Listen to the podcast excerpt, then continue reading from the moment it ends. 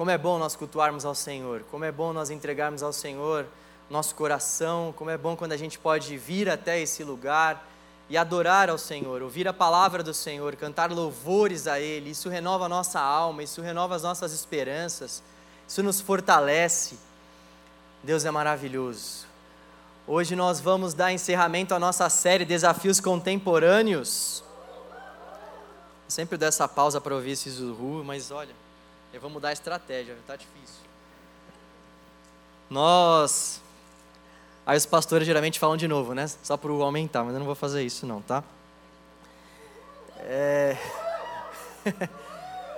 Nós vamos encerrar nossa série depois de alguns sábados falando sobre assuntos bem importantes também. Nós vamos fechar falando sobre o cristão e a prática homossexual. Tranquilinho esse tema, né? Tema bem tranquilo. Por isso, nós vamos clamar ao Senhor mais uma vez, pedir para que Ele nos dê clareza, para que Ele abra os nossos corações, para que Ele fale com a gente através da palavra, porque nós estamos aqui para ouvir a voz dEle. Vamos orar mais uma vez. Eu gostaria que você de fato orasse, que nós orássemos mesmo, clamássemos ao Senhor para que Ele viesse falar com a gente. E uma palavra como essa pode ser uma divisora de águas na vida de muitas pessoas. Na verdade, sempre quando a palavra de Deus é pregada, o Senhor transforma o nosso coração e muitas coisas podem acontecer com a gente. Vamos orar a Deus. Deus, obrigado por essa noite. Obrigado por estarmos aqui reunidos, obrigado por essa liberdade que temos de cultuar o Teu nome. Obrigado pela Sua palavra, Deus, que é viva para nós. Obrigado pela palavra do Senhor que nos foi dada pelo Senhor para nossa exortação, para nossa edificação, para o consolo da nossa alma, para o conserto da nossa vida. Deus, nós queremos te pedir para que o Senhor fale conosco por meio da Sua palavra, Deus. Nós estamos aqui reunidos porque nós acreditamos no poder da Tua palavra, Senhor. Quando a Sua palavra é exposta, nós sabemos que o Seu Espírito fala. Por isso, Senhor, toque em corações aqui Fale poderosamente ao coração de cada uma das pessoas que está aqui, Deus. Pai, com que nós sejamos envolvidos pela Sua palavra, Deus, e com que saiamos daqui alimentados e com as nossas mentes renovadas, para a glória do nome de Jesus. Amém. Amém. Bom, antes de começar, eu gostaria de colocar alguns pressupostos aqui, fazer algumas considerações que vão servir como base para toda a reflexão que nós vamos fazer. O primeiro pressuposto que eu gostaria de trazer é que a palavra de Deus ela é inspirada. Nós cremos nisso. Nós, os cristãos, nós cremos que a palavra de Deus ela é inspirada. E o que isso quer dizer? O que isso quer dizer é que foi o próprio Deus quem soprou estas palavras que estão contidas aqui nesses 66 livros. Foi o próprio hálito do Senhor quem está manifesto aqui, é o próprio hálito do Senhor que está revelado aqui para nós. Deus inspirou a vida de homens que Ele mesmo levantou, para que esses homens, para que o povo dele pudesse relatar o que Ele trouxe a nós como palavra, o que Ele quis trazer a nós, melhor dizendo, como palavra. Então, a palavra de Deus, ela é inspirada, ela é a nossa regra de fé, a nossa regra de conduta, ela quem rege o nosso padrão moral, então, quando nós precisamos saber o que moralmente nós vamos fazer da nossa vida, o que nós devemos fazer é olhar para a palavra de Deus, porque ela é a vontade revelada de Deus para nós. Então, Deus ele se revelou por meio da palavra. Nós acreditamos nisso. Deus se revelou por meio do texto.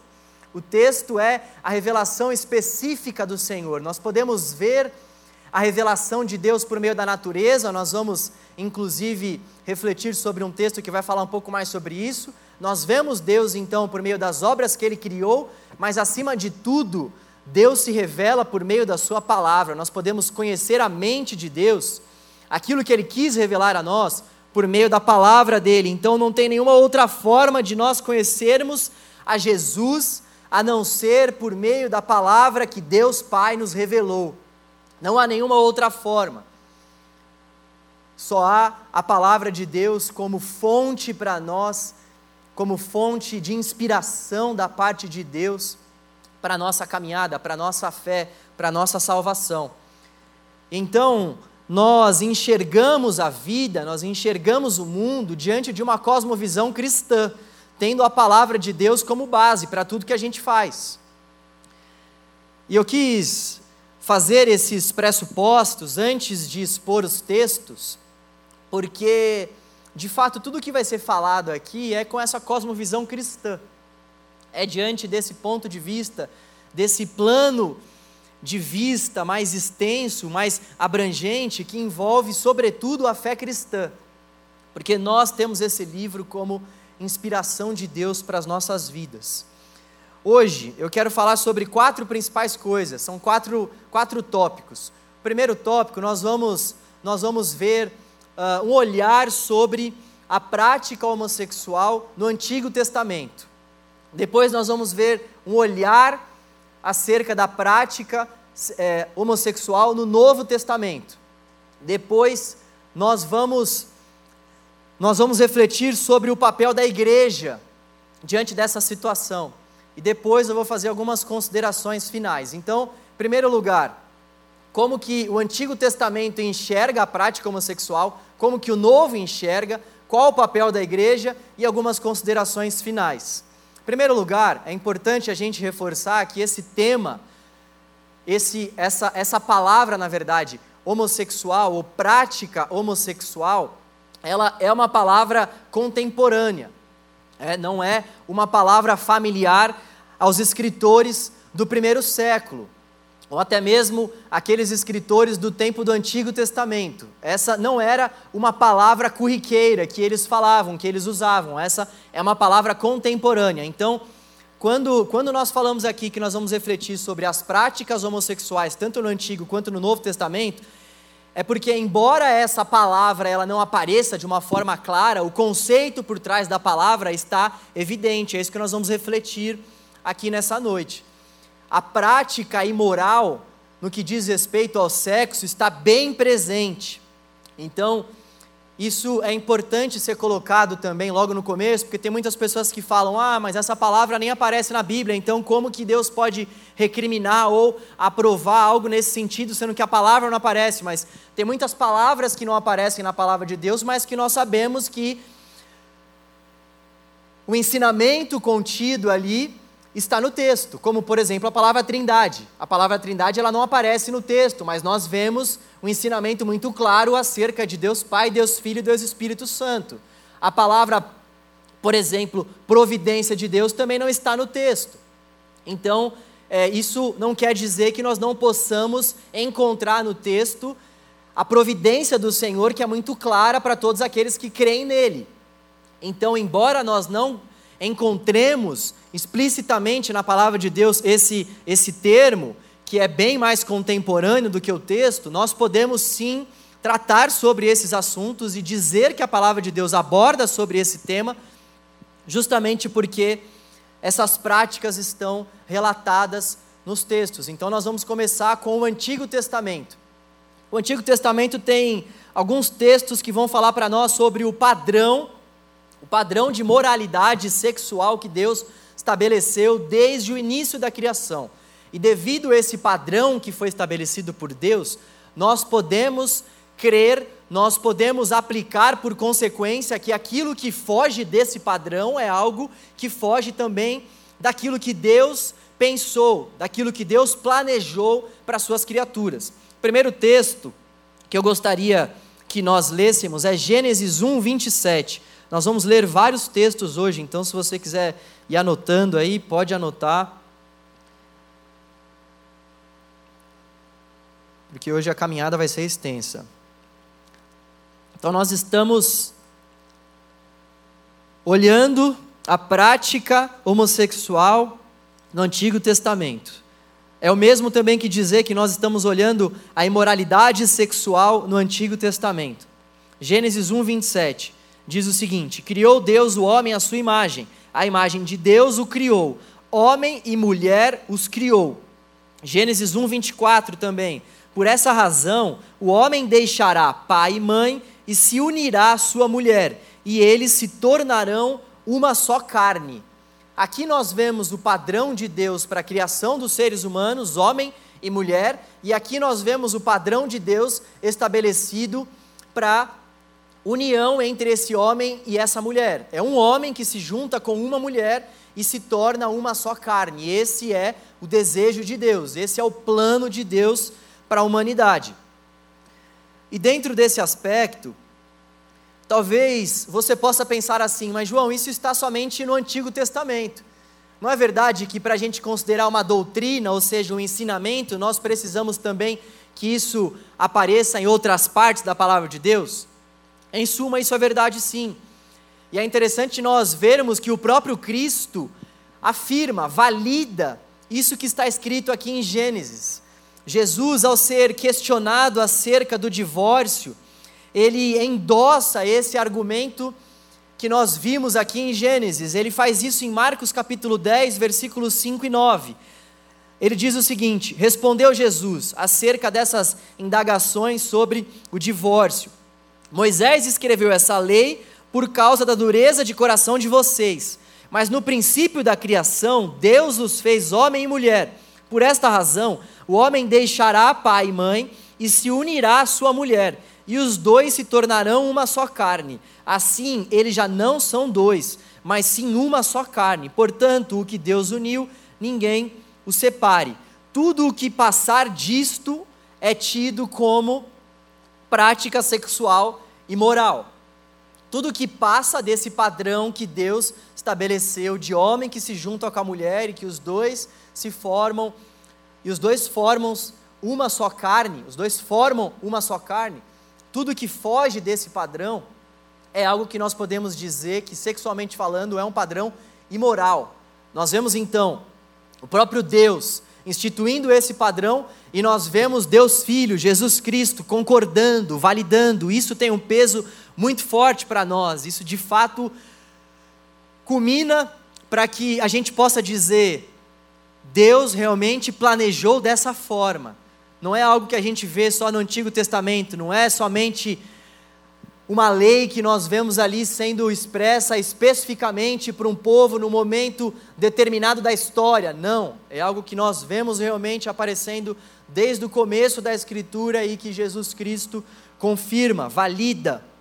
Nós temos um outro texto também no Antigo Testamento, que é um texto muito importante, que é o texto de Gênesis 19. Esse texto você não precisa abrir, nós vamos refletir de uma forma mais profunda nos textos do Antigo Testamento, mas a gente está passando de uma forma breve por esses textos, porque eles são importantes. E o texto de Gênesis 19, ele é muito importante porque Alguns textos do Novo Testamento, quando vão fazer menção a práticas imorais, eles usam o termo sodomita, justamente porque é um termo derivado da cidade de Sodoma e Gomorra, que era uma cidade extremamente perversa, era uma cidade extremamente imoral. Ao longo do Antigo e do Novo Testamento também, as cidades de Sodoma e Gomorra, elas se destacam justamente por conta da sua perversidade é, essas cidades contêm símbolos de moralidade, são conhecidas justamente por causa da destruição que ela sofreu por conta das suas práticas imorais. Nós temos muitos textos na palavra de Deus que vão citar as cidades de Sodoma e Gomorra como sendo cidades imorais, como por exemplo, Gênesis 13, 10, Gênesis 18, 20, 26, Gênesis 19, 24, Deuteronômio 29, 23, Isaías 13, 19, Jeremias 49, 18, Jeremias 50, 40, Mateus 10, 15, Romanos 9, 29, 2 Pedro 2, 6 e Apocalipse 11, 8. Eu sei que você não vai gravar tudo isso, tá? Depois vai ficar gravado, então. Vocês podem revisar todos esses textos, mas são todos textos que nos apontam para o fato de que essa cidade era uma cidade extremamente imoral. E que tipo de imoralidade havia naquela época? Isso é muito importante para a gente entender todo o restante da aparição desse tema na palavra de Deus. Desde os tempos antigos, desde esse tempo aqui do livro de Gênesis, as práticas imorais elas eram extremamente comuns. As práticas imorais elas eram muitas vezes forma com que as pessoas tinham de cultuar as divindades. Fazendo uma busca rápida acerca da história grega, acerca da filosofia grega, nós podemos constatar que os deuses gregos, eles, eles se relacionavam entre si. Essa era uma prática extremamente comum no mundo grego e no mundo romano também. E nesse tempo de Gênesis também.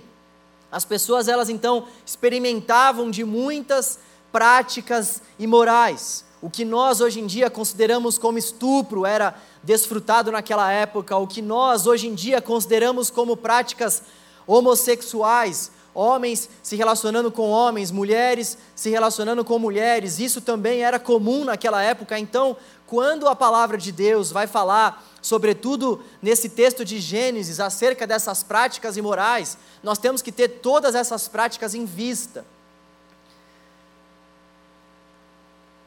Então, quando a gente olha para o Antigo Testamento, quando a gente faz esse breve apanhado de textos que estão no Antigo Testamento que falam sobre esse tema da imoralidade, nós podemos confirmar, nós podemos assegurar que realmente todo o padrão que foge da heterossexualidade é um padrão que não foi estabelecido pelo Senhor.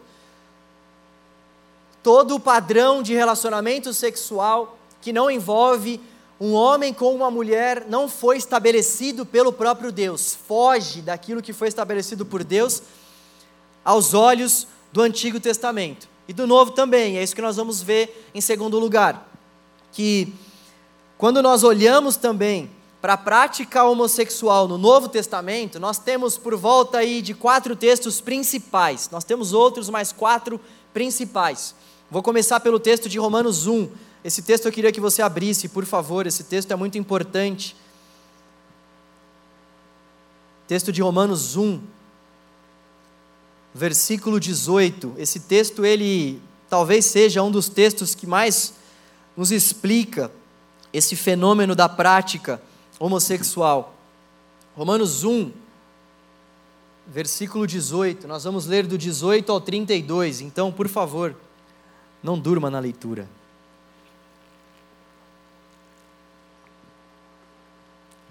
Romanos 1, 18, 32. Nós estamos no segundo ponto da mensagem, ok? Um olhar sobre a prática homossexual no Novo Testamento. Romanos 1, 18 a 32. Vamos ler o que diz a palavra do Senhor. Eu vou ler na NVI, nova versão internacional.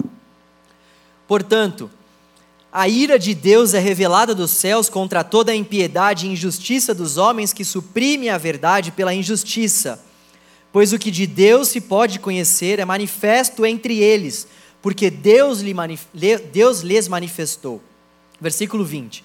Pois desde a criação do mundo, os atributos invisíveis de Deus, seu eterno poder e sua natureza divina têm sido vistos claramente, sendo compreendidos por meio das coisas criadas, de forma que tais homens são indesculpáveis, porque, tendo conhecido a Deus, não glorificaram como Deus, nem lhe renderam graças, mas os seus pensamentos tornaram-se fúteis e o coração insensato deles obscureceu-se. Versículo 22. Dizendo-se sábios, tornaram-se loucos e trocaram a glória do Deus imortal por imagens feitas segundo a semelhança do homem mortal, bem como de pássaros, quadrúpedes e répteis. Por isso Deus os entregou à impureza sexual, segundo os seus desejos pecaminosos do seu coração, segundo os desejos pecaminosos do seu coração, para a, para a degradação do seu corpo entre si. Versículo 25: Trocaram a verdade de Deus pela mentira, e adoraram e serviram as coisas e seres criados, em lugar do Criador, que é bendito para sempre. Amém. Por causa disso, Deus os entregou a paixões vergonhosas até suas mulheres trocaram suas relações naturais por outras, contrárias à natureza. Da mesma forma, os homens também abandonaram as relações naturais com as mulheres e se inflamaram de paixão uns pelos outros.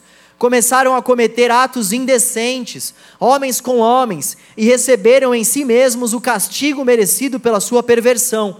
Versículo 28. Além do mais, visto que desprezaram o conhecimento de Deus, ele os entregou a uma disposição mental reprovável para praticarem o que não deviam.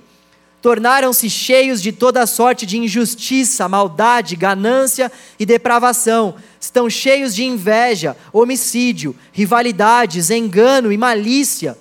São bisbilhoteiros, caluniadores, inimigos de Deus, insolentes, arrogantes e presunçosos, inventam maneiras de praticar o mal, desobedecem a seus pais, são insensatos, desleais, sem amor pela família, implacáveis.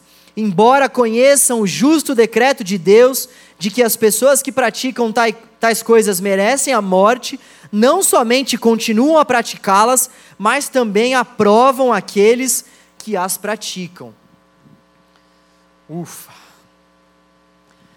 É importante quando a gente lê esse texto de Romanos, nós termos em mente o contexto no qual esse texto está inserido.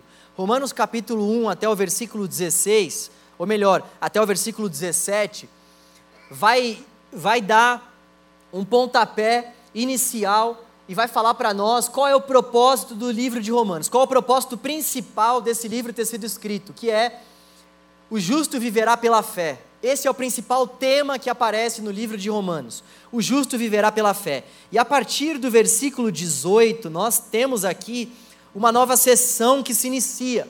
Do 1 ao 17, o justo viverá pela fé. E esse tema se estende por todo o livro de Romanos, mas nesse a partir desse versículo 18, nós temos um novo subtema, que é a justiça de Deus é necessária. Esse subtema se estende de Romanos capítulo 1, versículo 18, até Romanos capítulo 3, versículo 20. A justiça de Deus é necessária. E o apóstolo Paulo começa a falar que a justiça de Deus é necessária, primeiro, para o pagão idólatra e imoral, depois, para o moralista, ou seja, para aqueles que querem viver de acordo com a lei, ele começa a falar sobre isso no capítulo 2. Depois ele vai falar que a justiça de Deus é necessária para o judeu, depois ele vai falar que a justiça de Deus é necessária para todos os homens. E essa sessão se encerra em Romanos 3, 21, onde nos versículos subsequentes o apóstolo Paulo vai falar que todos nós precisamos dessa justiça. Então, ele está construindo uma linha de raciocínio a partir do versículo 18, capítulo 1, que é a seguinte: a justiça de Deus é necessária para todos os seres humanos, sejam eles pagãos, idólatras, imorais, sejam eles moralistas, sejam eles perversos, sejam eles judeus, para todos os homens. Por quê? Porque todos pecaram e destituídos estão da glória de Deus. Ele vai falar isso em Romanos 3, 23. Ele vem construindo um argumento, então, nos primeiros capítulos, para no capítulo 3, a partir do versículo 21, sobretudo no versículo 23, escancarar o que ele estava querendo dizer. A justiça de Deus é necessária para todos nós para todos nós. Por quê? Porque todos nós transgredimos a lei de Deus.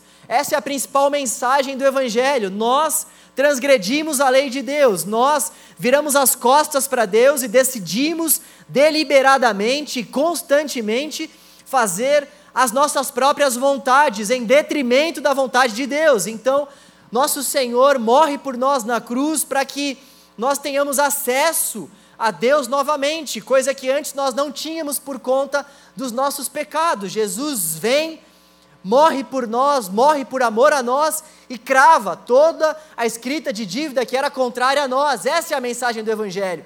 Essa é a boa notícia de Deus para nós, a perdão de Deus disponível para nós por meio do sangue de Jesus que foi derramado.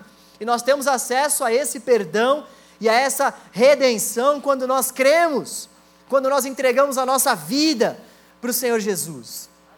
Então, o que está em vista aqui é essa justiça de Deus que é necessária, que é, que é justa de fato, que é merecida por nós por conta dos nossos pecados, por conta dos pecados desses imorais que Paulo está relatando aqui agora, mais especificamente dos versículos 18 a 32. O que Paulo está relatando aqui é que esses pagãos, esses idólatras imorais, eles merecem, assim como nós, assim como os judeus, assim como os moralistas, todos nós merecemos, merecemos de fato a ira de Deus que é derramada sobre nós. Nós merecemos porque justamente nós somos pecadores. É importante que isso fique muito, muito evidente para nós porque isso vai nos ajudar a entender a linha de raciocínio do apóstolo Paulo. Inclusive, dando um spoiler aqui, no próximo, no próximo sábado nós vamos começar uma série sobre o livro de Romanos. Esse livro é muito importante. Nós vamos buscar compreender melhor os ensinamentos que estão contidos aqui. Então, resumindo tudo, versículos 1, ou melhor, capítulo 1, versículo 18 a 32, o que está em vista aqui é: a justiça de Deus é necessária para o pagão, para o idólatra e para o imoral. E o contexto também que está em voga aqui é a cidade de Roma. Roma é a capital do império. Roma é a principal cidade daquela época. Roma é a cidade na qual tem mais pessoas que habitam. Roma é, é o centro do pensamento. Roma é o centro da política. Roma é o centro dos negócios. Roma também é o centro da imoralidade. Roma também é o centro da, da, pervers, da, da perversão. Eles sabem o apóstolo Paulo e esses ouvintes dele aqui da igreja, eles sabem o quão imoral é essa cidade, eles sabem o que acontece nesse império. Lá, por exemplo, está Nero, um doido, um malucão, que vai descrever algumas dessas coisas que aconteciam. Nero ele vai permitir algumas dessas práticas que nós vemos o apóstolo Paulo relatando aqui. Então, como por exemplo, o envolvimento das pessoas com répteis, com uh, quadrúpedes e uma série de coisas. Eles, eles tinham esses envolvimentos com esses seres porque eles entendiam que aquelas eram formas deles cultuarem a divindades. Tudo isso permitido pelo próprio imperador. O imperador assinava toda essa imoralidade. Então, há uma associação muito muito estreita entre a idolatria e a imoralidade. A perversão que acontecia naquela cidade. E os filósofos gregos, eles, eles já aqui nessa época, eles já, já dominavam a filosofia, eles já dominavam a arte do pensamento. Se Roma detinha o poder territorial, os gregos eles conseguiam deter o poder filosófico, eles conseguiam ditar os pensamentos daquela época e a filosofia grega já dessa época era extremamente perversa, era extremamente imoral. Assim como naquela cidade que nós vimos de Sodoma e Gomorra, essa imoralidade, essas práticas sexuais perversas, essas práticas homoafetivas, essas práticas homossexuais, elas já aconteciam aqui, aqui nesse tempo de uma forma muito explícita. Então, se enganam aquelas pessoas que dizem, não, mas a palavra de Deus não foi escrita nesse contexto o contexto que está em voga aqui, nós podemos ver pelo próprio texto que essas pessoas elas tinham relações sexuais até mesmo com seres não humanos. Então, o que está em voga aqui é a pederesta, é a pederastia, pederastia. Espera aí que essa aqui, vamos lá. Vamos voltar aqui. É a pederastia, tá? Eu não copiei não, tá, gente? Isso aqui foi um trabalho que eu fiz, tá? É que são palavras um pouco difíceis, né? Então vocês me perdoem. Mas pederastia, a gente fala a primeira vez, depois vai. Pederastia, sobretudo na filosofia grega, era a prática homossexual entre um homem mais velho e um homem mais novo. Pederastia, né? Até uma palavra parecida com pediatria. Porque justamente faz menção a essas relações imorais que aconteciam já nesse tempo, e não eram somente homens mais velhos com, homem, com homens mais novos, eram relações imorais das naturezas mais variadas possíveis. Era um povo extremamente imoral. Nós tínhamos naquela época templos e divindades pagãs dedicados à prostituição e à prática homossexual. Como eu disse, as pessoas, para transcenderem, para que elas pudessem cultuar as divindades pagãs daquela época, elas se relacionavam com prostitutas, elas se relacionavam com pessoas do mesmo sexo, porque aquilo era uma prática comum para aquela época. E é interessante, é importante a gente entender esse contexto, porque a palavra de Deus está indo contra essas práticas vigentes do seu próprio tempo. O apóstolo Paulo está indo contra esse tipo de prática sexual diante de um contexto aonde o que era natural, aonde o que era normal, era totalmente o inverso do padrão heterossexual. É importante demais a gente entender isso. Então Roma, ela tinha essas mesmas práticas, e o que nós vemos aqui, nesses versículos, é que Deus está irado. Deus está irado. O versículo 18 começa falando sobre isso, a ira de Deus é revelada dos céus. E por que Deus está irado? Porque as criaturas não reconhecem o Criador. As criaturas desse contexto aqui, por que não dizer também dos nossos dias, não reconhecem a Deus como Criador. Então, o que está o que está explícito aqui para nós é o fato de que Deus se revela por meio das obras criadas, o que nós vamos chamar na teologia, no estudo sobre Deus de revelação geral. Deus se revela de uma forma geral através da sua criação. Tem um teólogo que se chama João Calvino que ele vai dizer que a criação ela contém DNA, o, o, o, o DNA do Criador, justamente porque quando nós olhamos para a criação, nós podemos ver as digitais, ou melhor, o que ele fala é que através da criação nós podemos ver as digitais do Criador. E isso quer dizer que quando nós olhamos, por exemplo, para os vários tons de verde que tem uma floresta, quando nós olhamos, por exemplo, para o sol, para a lua, quando nós olhamos para as estrelas, essa revelação geral, o que o texto vai dizer é que ela é suficiente para que nós reconhecemos que Deus é o Criador. Essa revelação ela é suficiente para que nós reconheçamos que Deus, de fato, quem criou todas as coisas. Essa revelação geral, ela é então capaz de fazer com que a gente diga: Deus criou. Foi Deus quem criou o arco-íris. Não é possível que todos esses tons de verde nessa floresta, esses tons que nós nem conseguimos contar, foi feito pelas obras de uma grande explosão, e aí todas as peças se juntaram e bum, o relógio se formou. As peças do relógio estavam totalmente desconectadas e alguém foi lá, alguém que a gente não sabe quem, apertou o botão e o relógio apareceu pronto. A palavra de Deus vai nos dizer que por meio dessa revelação geral, dessas obras criadas, desses atributos de Deus que são visíveis e invisíveis, nós podemos e devemos dizer: Deus é o Criador. E o que está em xeque aqui é que esses ouvintes, os pagãos para quem Paulo está escrevendo aqui, eles não enxergavam Deus como Criador, mesmo diante de tantas evidências. E o que eles fizeram? Eles desejaram viver as suas próprias vidas de acordo com as suas próprias vontades. Eles viraram as costas para o Deus Criador.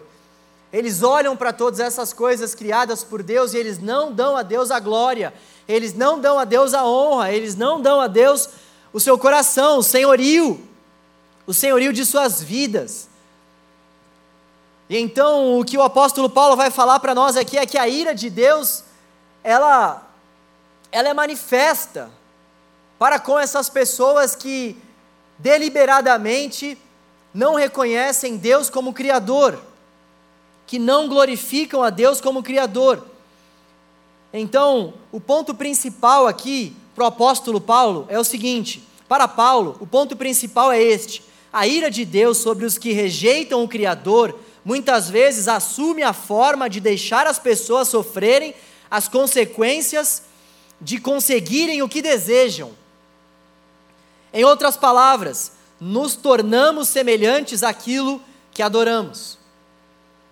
Quem escreve isso é o teólogo Marvin Pate, em, em seu comentário sobre Romanos. O que nós estamos diante aqui, então, é Deus entregando essas pessoas para que elas vivam as suas próprias vontades. O que está em voga aqui é Deus se manifestando, Deus se manifestando, Deus se revelando, Deus se revelando, e as pessoas insistindo em viver as suas vidas imorais, as pessoas insistindo em não dar a Deus a glória, as pessoas deliberadamente insistindo em virar as costas para Deus, e Deus então faz o que? Deus entrega, Deus entrega, Deus entrega. Essa palavra entrega aparece por três vezes aqui. Deus os entregou, Deus os entregou. Deus entrega essas pessoas para que elas então vivam de acordo com aquilo que elas querem viver.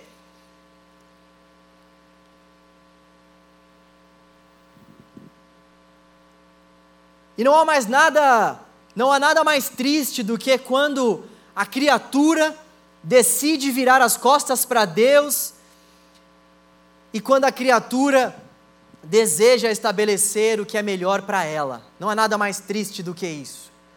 Quando nós, como seres criados, viramos as costas para o nosso Criador, e nesse ato de virarmos as costas para Deus, o que nós estamos dizendo para Ele é: Eu sou dono do meu próprio nariz, eu não preciso dos seus cuidados, eu não preciso das suas instruções. Mesmo você tendo me criado, eu posso conduzir a minha própria vida sozinho. Como isso é triste. E Deus então entrega essas pessoas para que elas vivam essas práticas imorais, e não somente essas práticas imorais, mas para que elas então elas possam ser entregues à sua maldade, elas sejam entregues à sua perversão, elas sejam entregues à sua vida de homicídio, à sua vida de inveja. Esse texto então é muito claro, ele vai falar para nós que essas práticas imorais são resultado de uma vida que não reconhece a Deus como Criador. Quem pratica esse tipo de imoralidade sexual, na verdade está idolatrando a si mesmo, está tendo a si mesmo como Deus de seu coração, porque não reconhece o Deus Criador.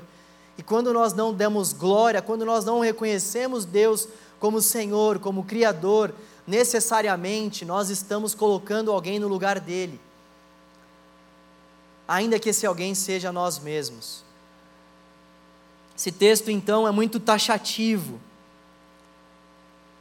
Um outro texto que também é muito importante para nós dentro desse assunto é 1 Coríntios capítulo 6, versículo 9.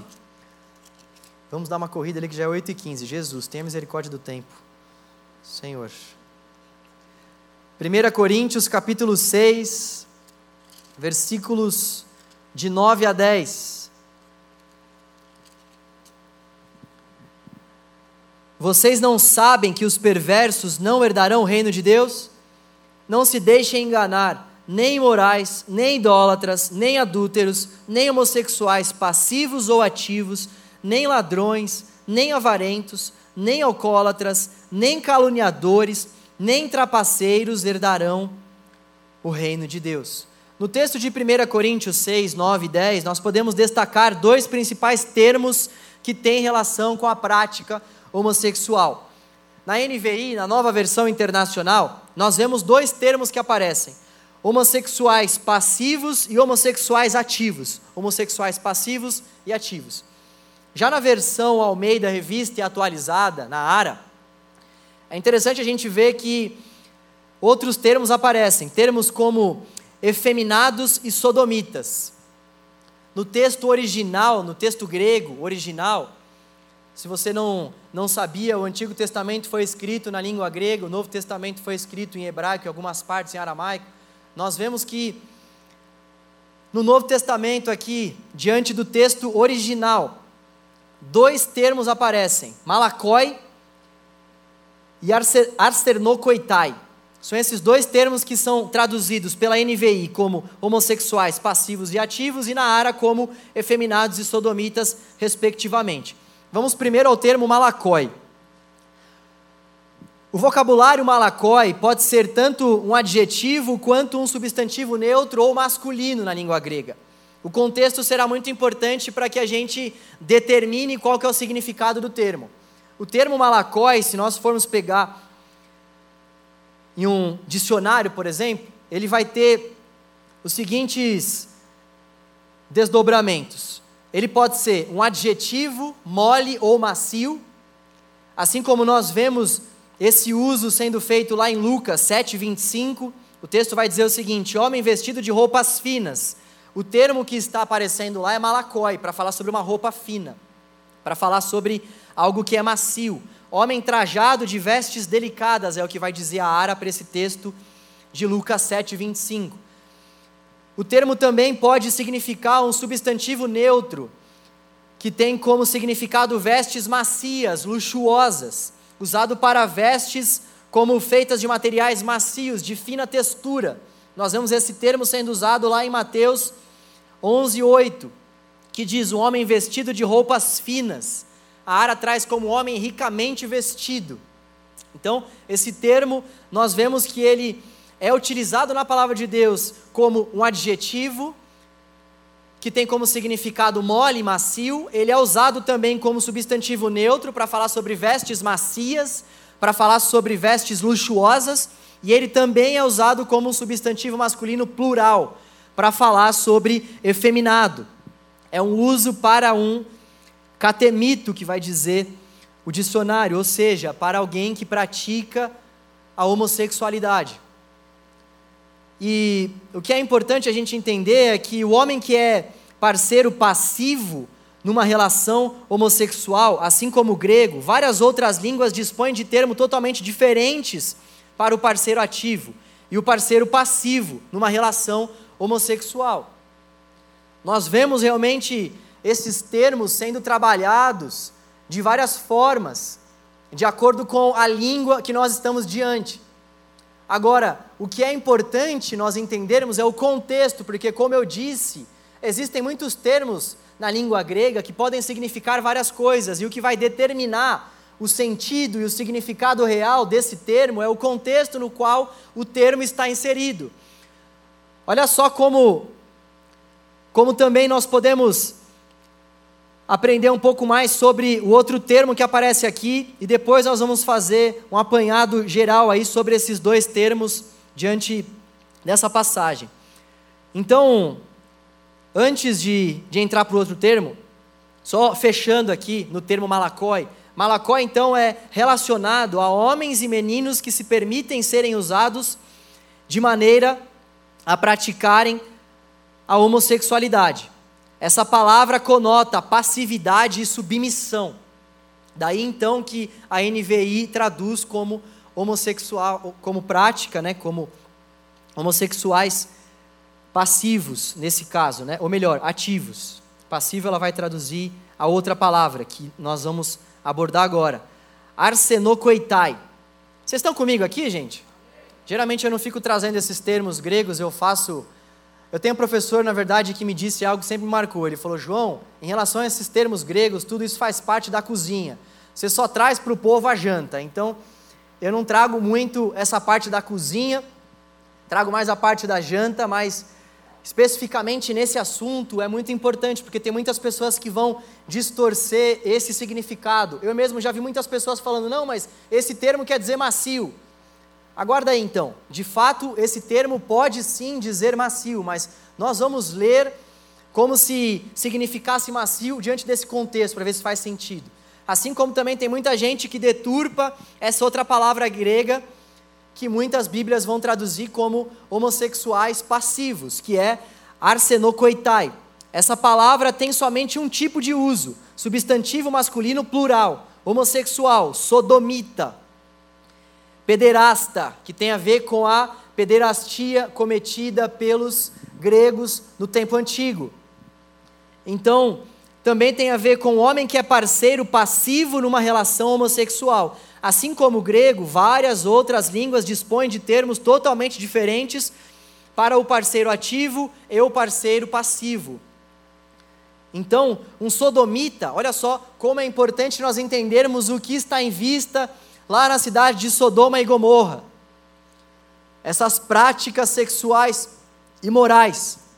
Um sodomita, alguém que se deita com o homem como se fosse mulher. É esse o significado também que pode ser atrelado a esse tema, esse termo, melhor dizendo. Arsenocoitai representa homens que iniciam práticas homossexuais, como em 1 Timóteo capítulo 1, versículo 10. São os parceiros passivos dessas práticas, ou melhor, ativos, são os parceiros ativos dessas práticas.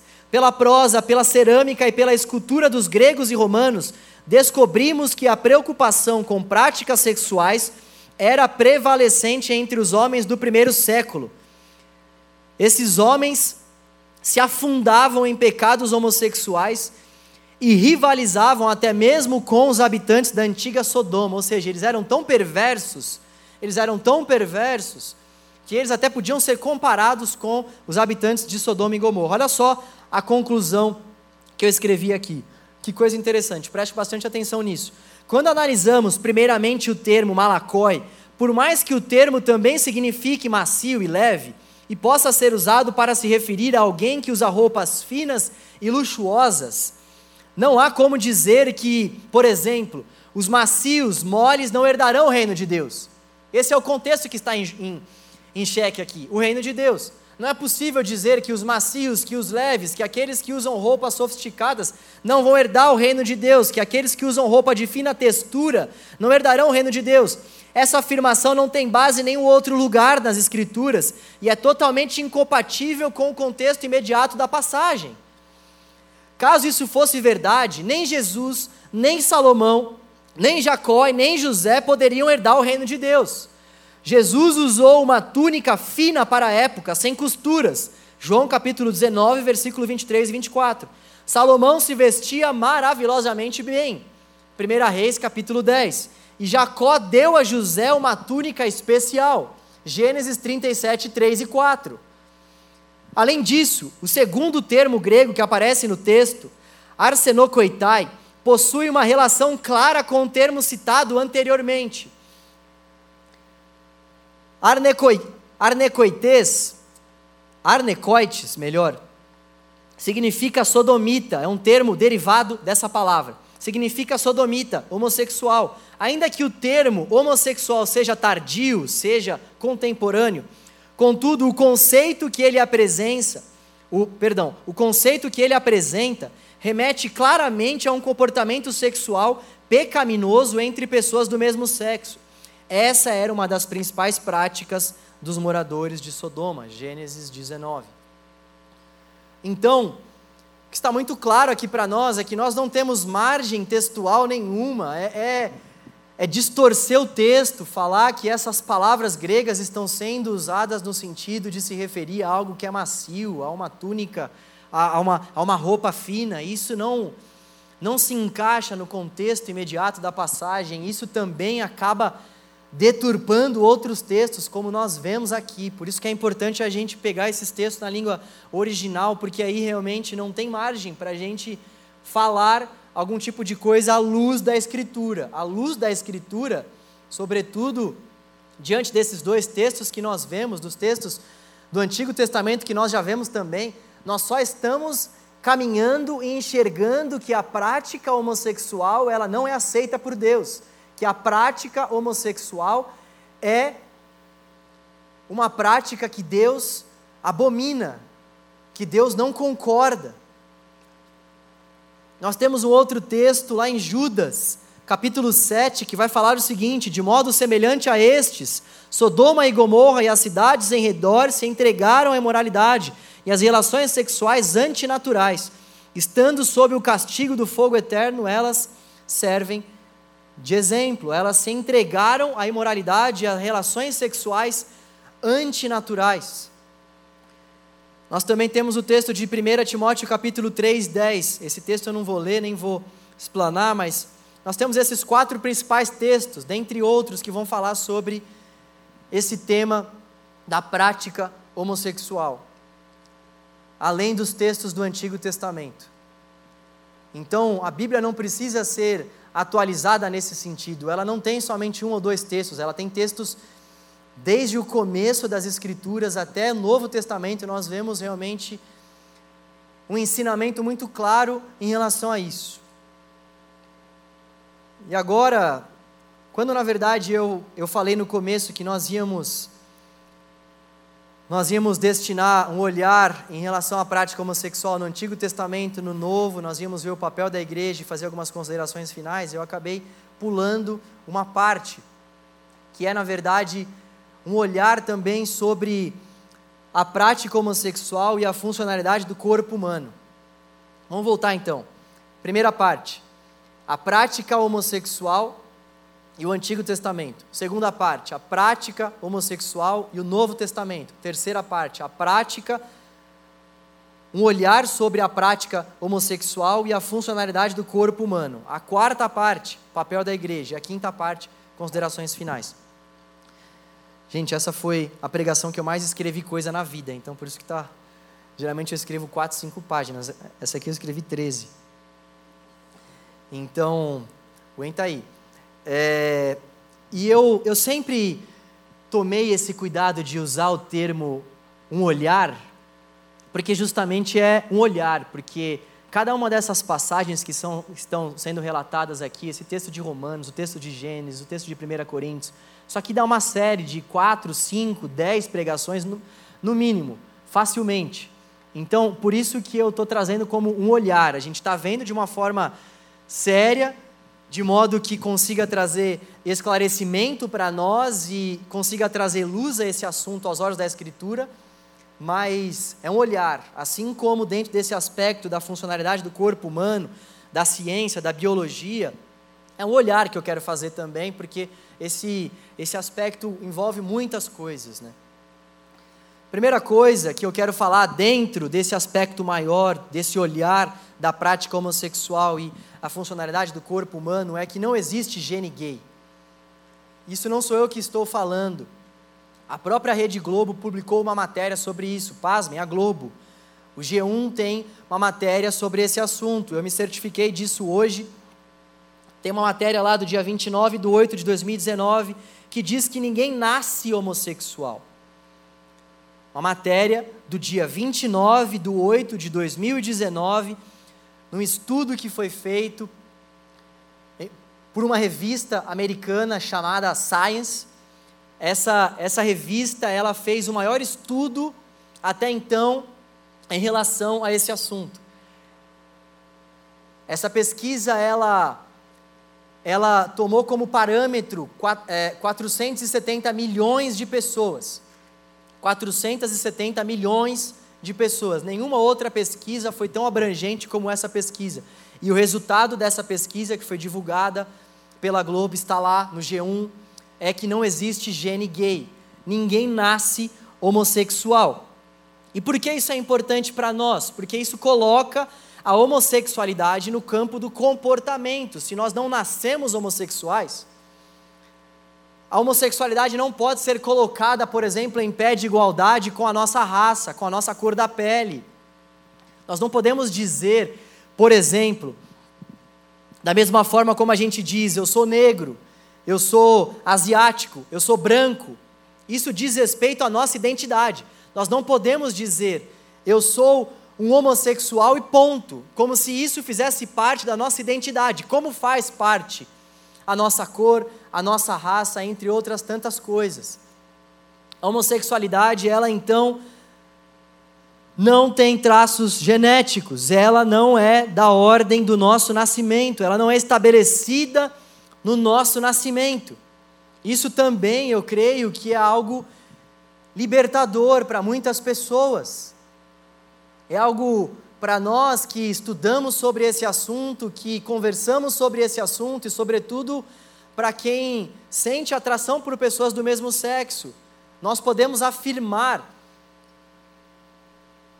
que ninguém nasce homossexual, que não existe um gene gay, e ainda, ainda que, ainda que alguém divulgue alguma matéria ou alguma notícia dizendo que as pessoas elas já nasçam com esse tipo de tendência, que elas já nasçam propensas a esse tipo de prática, ainda assim, Rei Davi vai dizer em um salmo que nós já nascemos em pecado, então, ainda assim, para nós, não vai deixar de ser um pecado.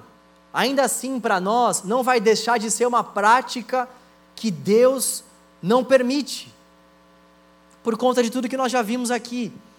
Mas é interessante a gente enxergar que uma própria emissora que faz menção à liberação desse tipo de prática, tem no seu escopo, tem no seu arquivo uma matéria que vai falar para nós que ninguém nasce homossexual.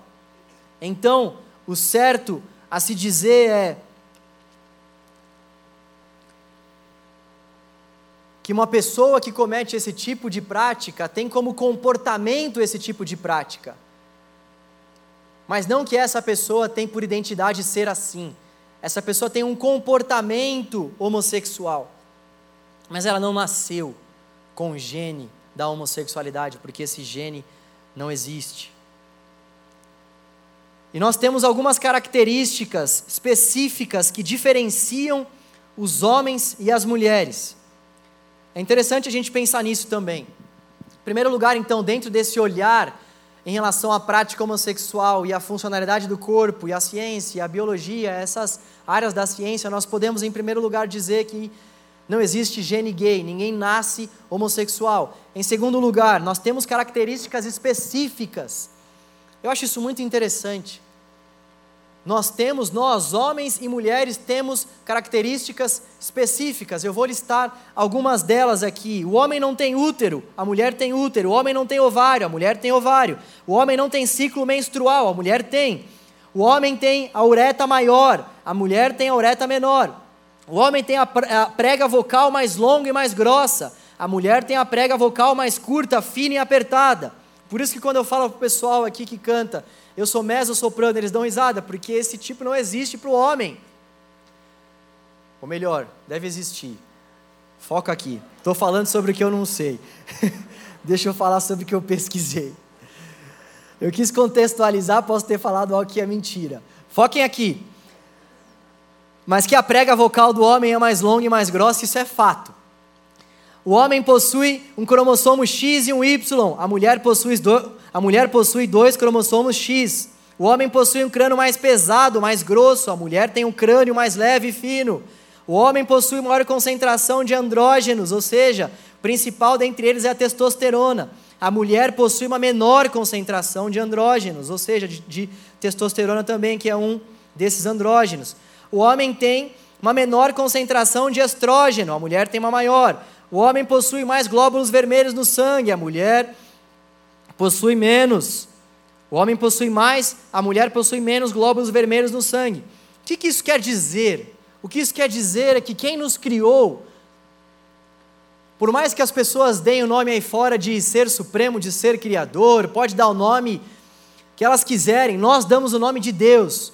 Nosso Deus Pai do nosso Senhor Jesus, que nos criou, nos criou, desejando que o homem fosse de fato homem e que a mulher fosse de fato mulher.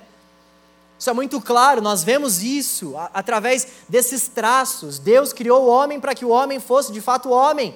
Deus criou a mulher para que a mulher fosse de fato uma mulher. Então aí a gente já pode desbancar todas essas, essas cirurgias de transferência de sexo por mais que um homem deseje se tornar uma mulher, ele jamais vai conseguir.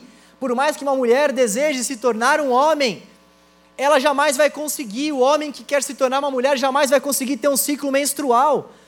Uma mulher que quer se tornar um homem jamais vai conseguir ter o órgão genital do homem. Se ela quiser, ela vai ter que usar uma prótese, mas isso não é algo natural. Então, o que nós podemos concluir com todas essas informações é que há um padrão de naturalidade instituído pelo nosso Criador.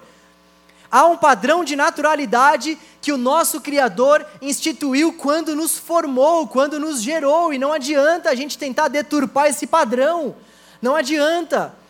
O nosso próprio corpo vai apontar para esse padrão.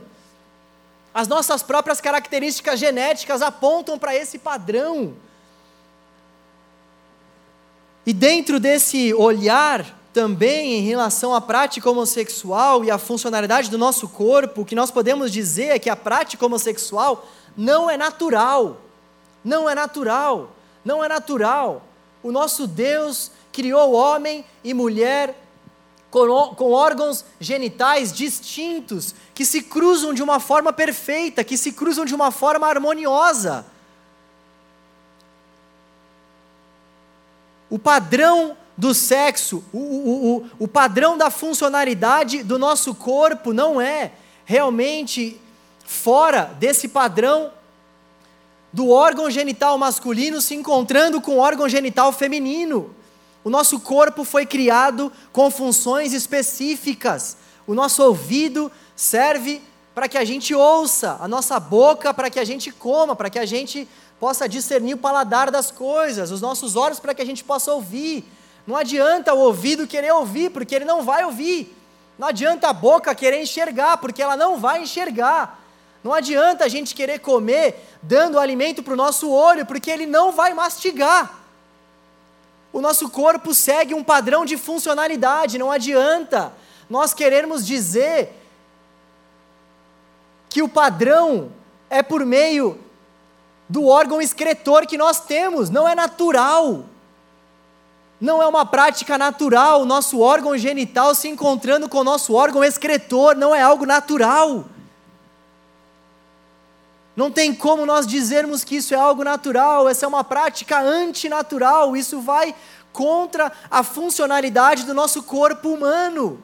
Deus criou de forma perfeita homem e mulher, e esses, quando se relacionam, podem desfrutar então dessa íntima, dessa plena funcionalidade do corpo que Deus criou.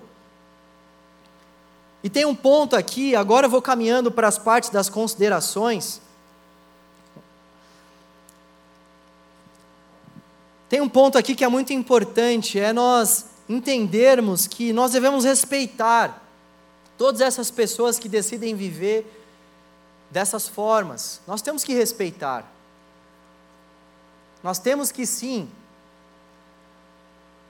ter em vista aquilo que a palavra de Deus nos ensina sobre esses assuntos, para nós solidificarmos a nossa fé para nós de fato entendermos o que o nosso Deus tem para nós como verdade dele em relação a esse assunto, porque, como eu disse no começo, a gente parte desse pressuposto de que a Bíblia é a palavra de Deus, ela é a vontade revelada de Deus para nós, ela é a nossa regra de fé, de conduta.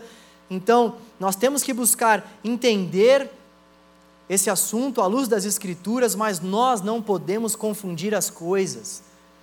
Nós não podemos forçar as pessoas para que elas pensem da mesma forma como nós pensamos. As pessoas são livres para viverem as suas vidas como elas quiserem, desde que elas não violem nenhum padrão da nossa Constituição. E a prática homossexual não é um crime no nosso país. E ainda bem por isso, porque não tem nada a ver com crime mesmo. Então nós temos que respeitar essas pessoas que decidem, que decidem viver dessa forma. Nós precisamos desesperadamente respeitar não somente essas pessoas, mas quaisquer outras pessoas que decidem ter uma fé, que, que decidem crer numa linha de pensamento contrária à nossa. Nós não podemos ser in, pessoas intransigentes em relação a isso. Só que respeitar é diferente de concordar. Nós respeitamos, mas nós discordamos das práticas. E assim como as pessoas devem nos respeitar e podem discordar da nossa forma de cultuar Deus, podem discordar do fato de que nós enxergamos a palavra de Deus como regra de fé para a nossa vida, as pessoas podem achar esse texto antigo, podem achar o texto velho, nós respeitamos essa opinião. As pessoas elas devem também nos respeitar, elas podem não concordar com a nossa fé, do mesmo modo como nós devemos respeitar as pessoas, sem que isso necessariamente envolva o fato de que nós devemos concordar com a prática de vida delas. Isso também não quer dizer que eu, por, por não concordar, vou ver alguém na rua e falar: opa, não concordo, hein? Ah, isso aí eu não concordo, hein?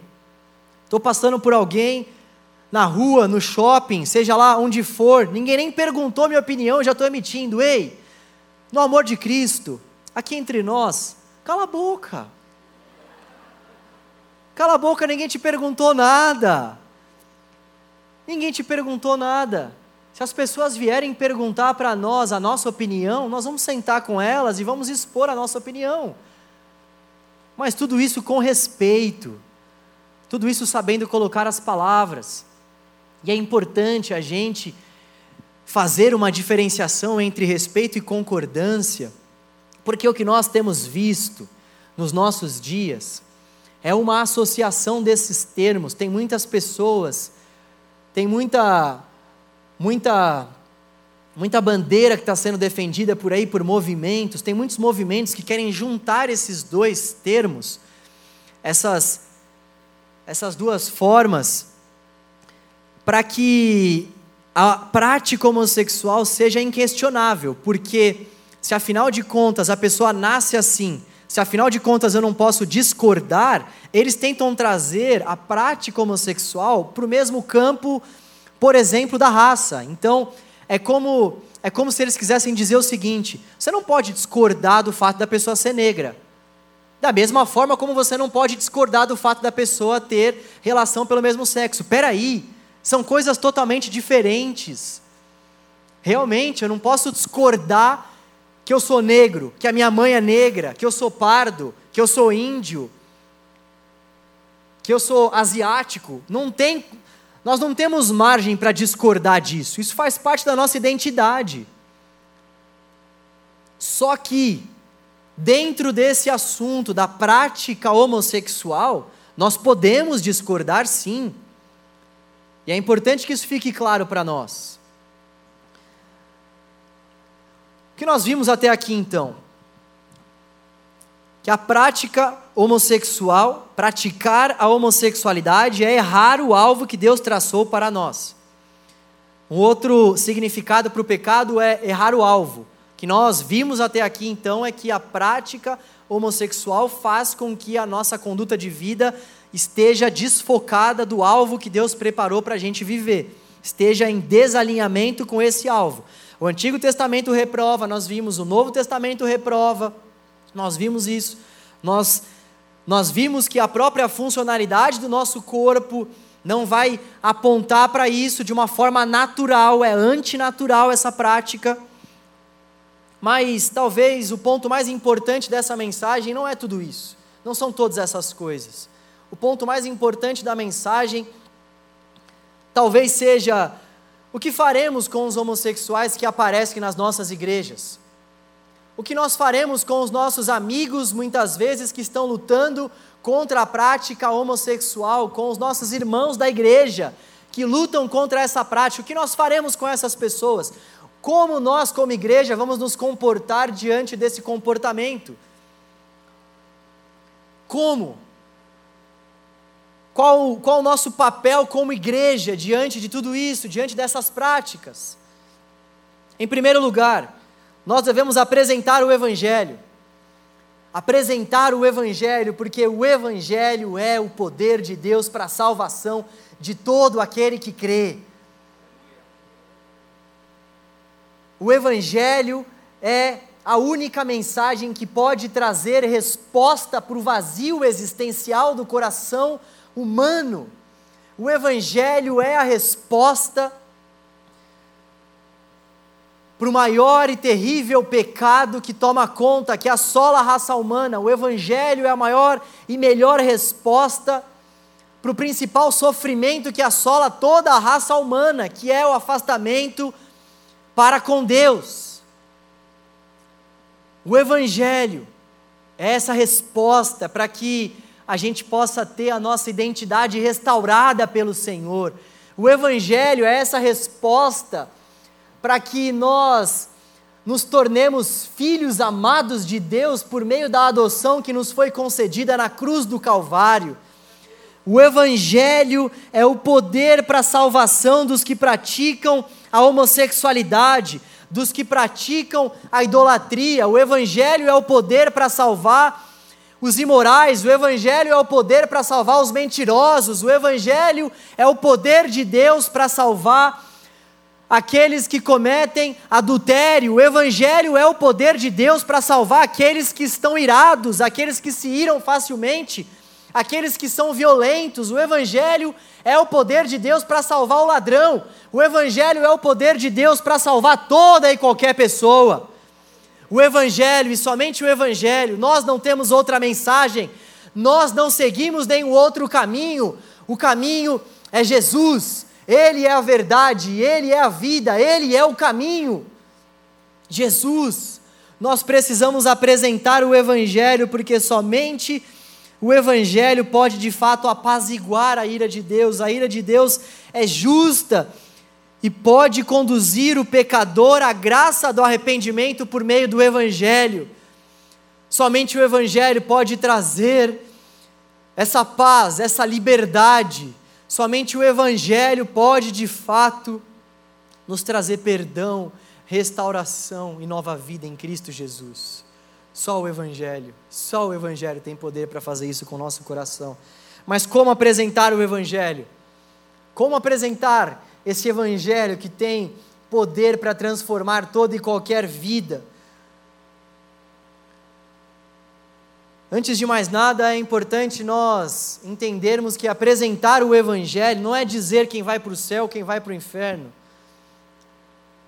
Por favor, não. Nós não vemos nenhum texto que vai nos, nos dar esse poder para dizer: Ei, João, céu. Ei, Paula, inferno. Perdão dar o seu nome como exemplo para o inferno, amor. Eu vou eu vou dar o um exemplo novamente. Ei, Paula, céu. Ei, João, inferno. Nós não temos nenhum texto que dê margem para isso e nós temos que parar com esse discurso, com esse discurso antibíblico. A gente olha para a vida das pessoas e essa daí, irmão, você vai para o inferno. Irmãos, você vai para o céu. Quem é que tem poder para dizer quem vai para o céu, quem vai para o inferno? Nós não fomos chamados para isso, nós somos chamados para apresentar o Evangelho para todos. E Deus é quem há de Deus é quem há de cuidar dos desdobramentos da pregação do Evangelho. Ele, somente Ele. Nós temos que pregar o Evangelho em primeiro lugar com amor, com amor com empatia. Jesus, no episódio com a mulher adúltera, tratou o pecado daquela mulher, mas recuperou a pecadora. Nós temos que pregar, apresentar o Evangelho com amor, com piedade no nosso coração, com empatia, nos colocando nos, no lugar dessas pessoas que tanto sofrem por terem esse tipo de atração nós temos que apresentar o Evangelho e deixar o nosso ódio de lado. Chega de ódio, chega de falta de respeito, chega de falta de empatia. Chega de apresentar o Evangelho daquele que se auto-intitula como sendo Deus de amor e não manifestar esse amor nas nossas palavras, esse é o maior absurdo que nós podemos cometer. Dizer que Deus é amor, dizer que Deus tem uma série de atributos, mas quando a gente apresenta o Evangelho para alguém, a gente coloca todos esses atributos, sobretudo o atributo do amor, de lado. Deus é amor. Deus é amoroso com você, Deus é amoroso com a pessoa que nem sequer crê nele, ele faz o sol nascer sobre justos e sobre injustos. Eu não sei se você sabia disso. Eu não sei se nós realmente temos isso em mente quando nós vamos apresentar o Evangelho. Deus ama todo mundo. Deus amou o mundo inteiro. Nós fomos chamados para amar, inclusive até os nossos inimigos, e eu tenho certeza que quem está vivendo na prática homossexual não é o nosso inimigo. Essas pessoas não são as nossas inimigas e Deus nos manda amar até os nossos inimigos. Então você imagina essas pessoas que nem, nem sequer são as nossas inimigas. Você imagina essa pessoa que entra dentro da igreja e que expõe essa fragilidade para nós aqui. Como nós não vamos tratar essas pessoas com amor? Nosso país é um país extremamente preconceituoso, é um país que não respeita. É um país que nem sequer, em suma, tá, gente? Não estou falando em sua totalidade, estou falando em grande parte. Existem muitas pessoas que não são assim, mas os relatos que eu vejo de pessoas que estão lutando contra esse tipo de prática e vêm falar comigo, nós vivemos numa sociedade extremamente preconceituosa e essas pessoas estão cansadas desse tipo de preconceito, elas precisam encontrar pessoas que as amem, sobretudo dentro da igreja. Em segundo lugar, nosso papel como igreja é exortar. O Evangelho não poupa ninguém. E uma das marcas do amor é a correção. Deus corrige a quem Ele ama. O fato de Deus amar todo mundo não quer dizer que todos serão salvos. O fato de Deus amar todo mundo não quer dizer que ninguém deixará de ser corrigido. Deus corrige a quem Ele ama. O Evangelho não poupa ninguém, o Evangelho não passa a mão na cabeça de ninguém, nem dos glutões, sabe aquela galera que come bem? Nem dos glutões, nem dos mentirosos, nem dos mulherengos, nem dos adúlteros, nem dos que sentem ódio, nem dos que não conseguem demonstrar amor ao próximo, nem daqueles que praticam a homossexualidade. A Bíblia não faz distinção de pecados. E todos nós precisamos de exortação. Então nós temos que apresentar o Evangelho como igreja, com amor. Nós temos como igreja também que exortar. E a exortação bíblica é aquela exortação na qual nós confrontamos o pecado da pessoa, nós chamamos a pessoa de lado, com a finalidade realmente de que a pessoa possa mudar a sua prática, que a pessoa possa de fato mudar o seu comportamento para a glória de Deus. Nós confrontamos de fato o pecado, porque os nossos pecados afrontam a santidade de Deus e eles precisam ser confrontados à luz desse Deus que é santo. Nós vemos isso ao longo da palavra de Deus. Natan fez isso com Davi, Paulo fez isso com Pedro, Jesus fez isso com seus discípulos e nós devemos fazer isso uns com os outros, mas tendo em mente a recuperação de cada um de nós, sejam lá quais forem os nossos pecados.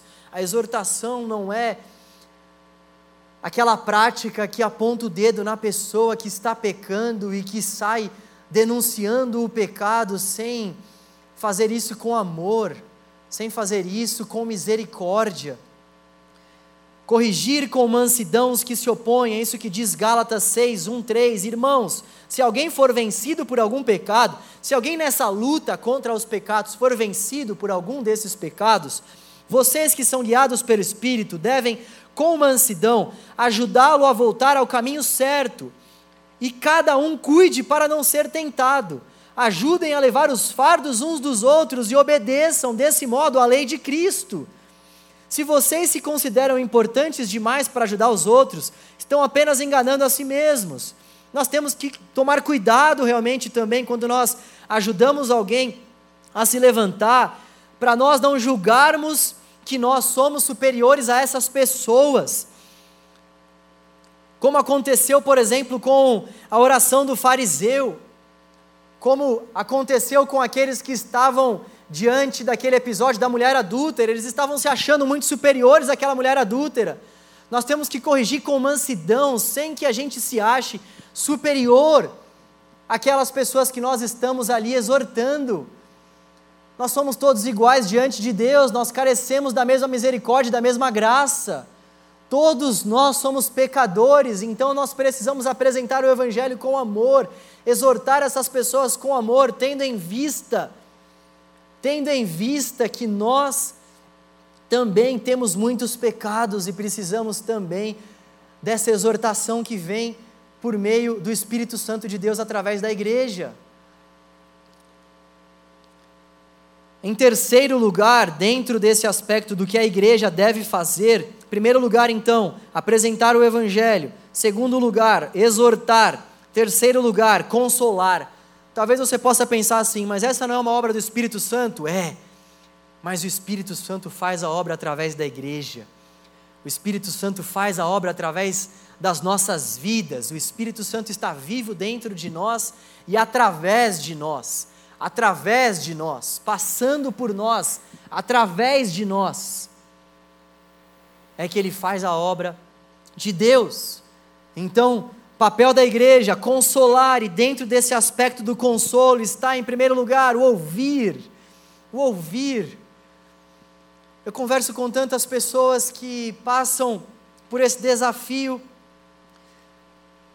de abrirem mão da prática da homossexualidade. Essas pessoas, quando elas conversam comigo, elas relatam que é difícil uma pessoa que esteja disposta a ouvir, ouvir a história delas ouvir a formação de vida delas, a gente já vai já com várias pedras na mão e não ouve essas pessoas e não dá a essas pessoas os nossos ouvidos. Eu já falei isso aqui em outras pregações. Deus nos fez com dois ouvidos e uma boca para que a gente ouvisse muito mais do que falasse. E nós, povo de Deus, gente, isso é de Deus para nós. Isso é de Deus para nós. Eu não tenho a menor dúvida que Deus deseja ver esse tipo de jovem aqui no canal, que nós temos que alinhar a nossa vida com esse tipo de palavra. Isso aqui é de Deus para nós. Nós aprendemos a ouvir as pessoas, nós desenvolvermos uma escuta apurada, ouvirmos as pessoas. Muitas vezes nós não vamos ter muitas coisas para falar, muitas vezes nós vamos precisar estudar para a gente conseguir de fato falar alguma coisa. Muitas vezes o Espírito Santo vai sim nos usar, porque a sabedoria do alto independe de qualquer coisa, mas nós temos que desenvolver essa escuta apurada, ouvir as pessoas que estão à nossa volta, como se o nosso mundo à nossa volta parasse para que a gente estivesse ali de frente com aquela pessoa, olhando para ela nos olhos e ouvindo as aflições que elas trazem para nós. Chega de desprezar as queixas que são trazidas para nós. Chega de desviar o nosso olhar e quando a gente está vendo que a pessoa está compartilhando a semana, está compartilhando a vida, está compartilhando seja o que for, a gente começa já daquela viradinha para o lado, já começa daquela respirada, mas nossa, que pessoa chata, nossa, que pessoa insuportável. Insuportável é você, chato é você, que acha que está vivendo o Evangelho, mas não está.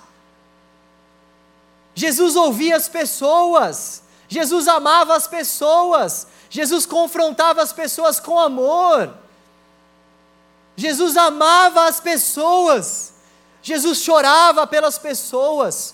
E o segundo ponto do consolo, o abraço, nós temos que abraçar as pessoas, tanto no sentido literal, nem tanto no sentido literal por conta da pandemia, espera passar, mas no sentido da gente ter empatia, sabe? As pessoas elas sabem quando a gente está ali diante delas e quando a gente está se compadecendo da causa delas, quando a gente está sofrendo com elas, quando a gente está disposto realmente a abraçar Abraçar nesse sentido de sofrer com os que sofrem. Abraçar nesse sentido de chorar com os que estão chorando. Sabe, essa luta das pessoas à nossa volta, aqui na nossa comunidade, deve tocar o nosso coração. Nós não podemos ser indiferentes à luta uns dos outros aqui dentro. Que evangelho é esse? Que comunidade dos santos é essa? Quando nós lemos o texto de Atos, eles repartiam o que eles tinham. Eles se importavam com a vida uns dos outros. Eles viviam enlaçados pela comunhão provida pelo Espírito Santo de Deus, eles se importavam com as queixas uns dos outros, eles se amavam profundamente. A igreja é lugar de cura, a igreja precisa ser um lugar de cura. Existem tantas pessoas por aí praticando a homossexualidade gritando por ajuda, e essas pessoas já vieram até a igreja muitas vezes e não foram ajudadas. Essas pessoas estão lutando por aí. Essas pessoas estão se entregando às suas próprias paixões porque por muitas vezes a igreja não tem sido esse lugar acolhedor, esse lugar de cura, esse lugar de escuta, esse lugar de amor, esse lugar de comunhão. A igreja precisa ser um ambiente seguro para as pessoas abrirem os seus corações. A igreja precisa ser esse ambiente seguro. Se alguém vier te procurar, para se abrir, seja lá em relação a essa área de orientação sexual ou em qualquer outra área. Trate esse conteúdo com extrema seriedade, não abra por aí o que a pessoa está falando para você, não brinque com o coração da pessoa dessa forma. Leve aquilo para a cruz de Cristo. A melhor coisa que você pode fazer é orar por essa pessoa. E aqui a gente vai para o quarto ponto do papel da igreja, que é edificar por meio do Espírito é edificar através do Espírito. Nós devemos ajudar essas pessoas a se levantarem. Como? Promover o discipulado, chamando para uma vida de imitação, a vida de Cristo. Esse é o principal fator que envolve o discipulado, a gente na caminhada vai imitando a Cristo.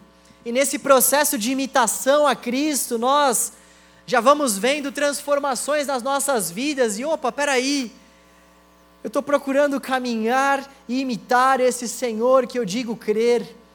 Nesse processo de discipulado, nós vamos conhecendo o Senhor, e na medida que nós conhecemos o Senhor, nós vamos imitando mais o Senhor, e então nós vamos contando com a ajuda do Espírito Santo de Deus para que nessa caminhada do discipulado, o caráter de Cristo seja moldado em nosso interior. Nós precisamos edificar essas pessoas e quaisquer outras pessoas que estejam lutando contra os seus pecados, de modo que o discipulado seja para nós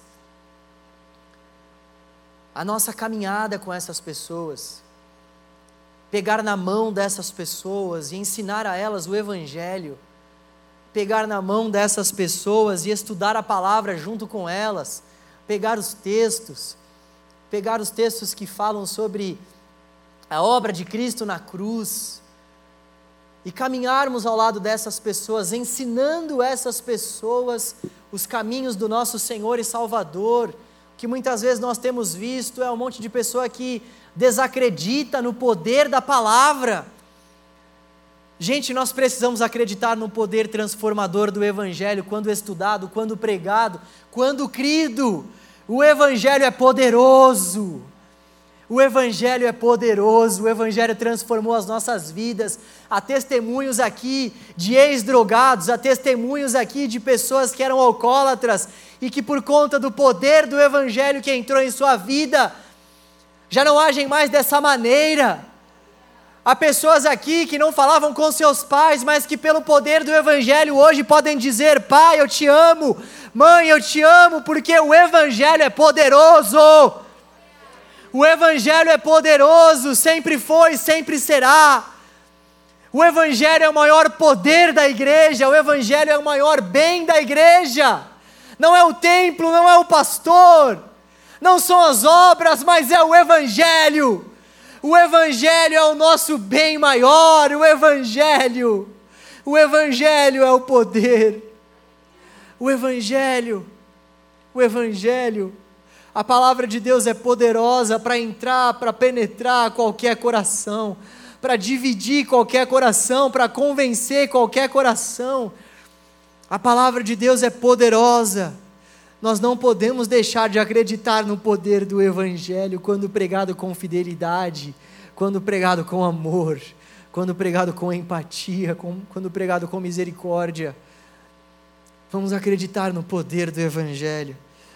Vamos orar com essas pessoas.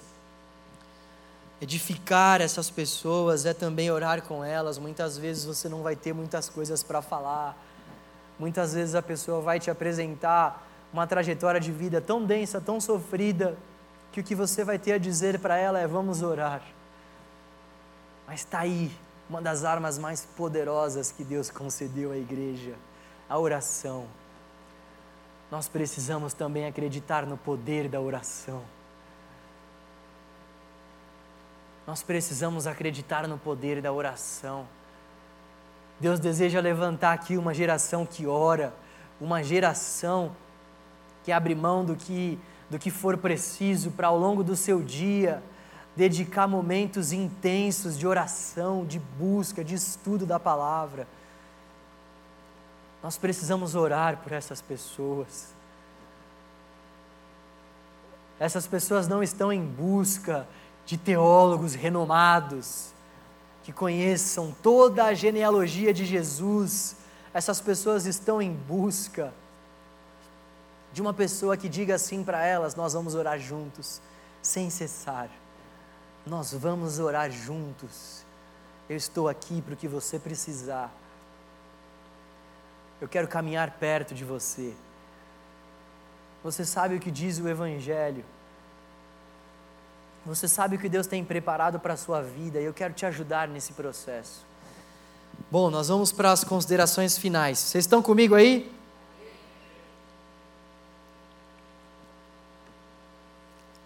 Em primeiro lugar, a esperança. Você que está lutando contra esses desejos homossexuais, Você que tem cometido esse tipo de prática e está está sofrendo por conta disso. Você que tem identificado que essa é uma prática que não agrada a Deus, a esperança, a esperança de vermos o Senhor e morarmos com Ele por toda a eternidade, se tão somente nós lutarmos contra os nossos pecados. A esperança de uma nova vida dada a nós por meio do Espírito Santo de Deus. Quando nós cremos, quando nós entregamos a nossa vida, nós somos selados pelo Espírito Santo da promessa. Então a esperança para a nossa nova vida em Cristo, a esperança sim para nós refrearmos os nossos pecados e dizermos sim ao Senhor, a esperança de uma nova identidade dada pelo Criador. O texto de 1 Coríntios 6, capítulo 11, vai falar: Assim foram alguns de vocês, assim foram alguns de vocês, assim foram alguns que tinham essas práticas, assim foram alguns de vocês.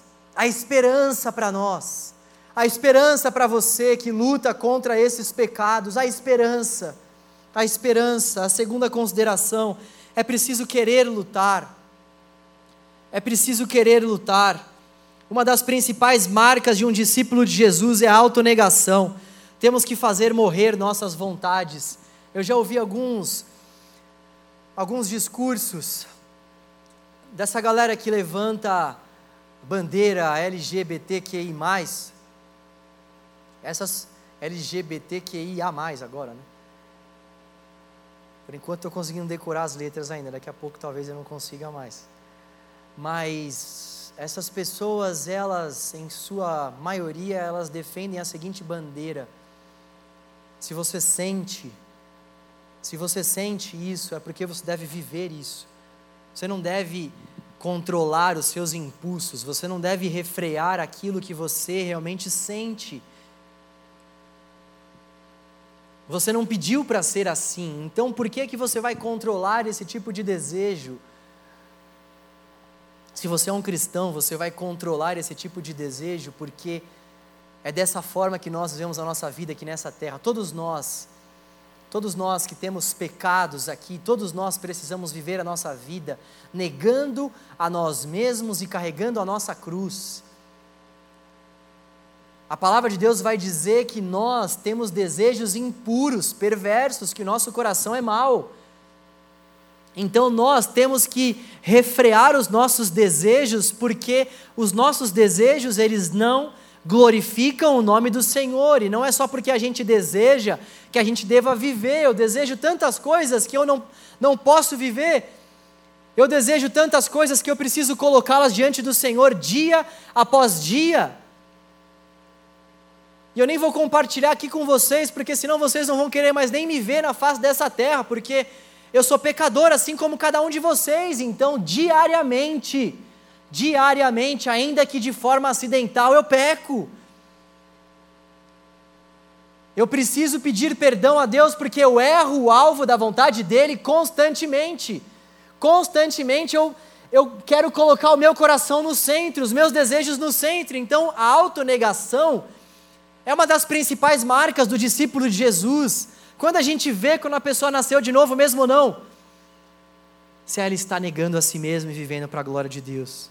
Quando a gente pode ver de fato se a pessoa está vivendo uma caminhada com Cristo ou não, se ela está lutando contra os seus pecados. Essa é uma das principais marcas de quem segue a Jesus.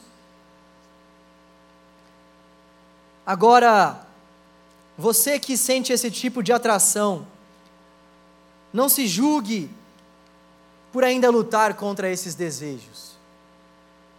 Não se julgue por ainda lutar contra esses desejos.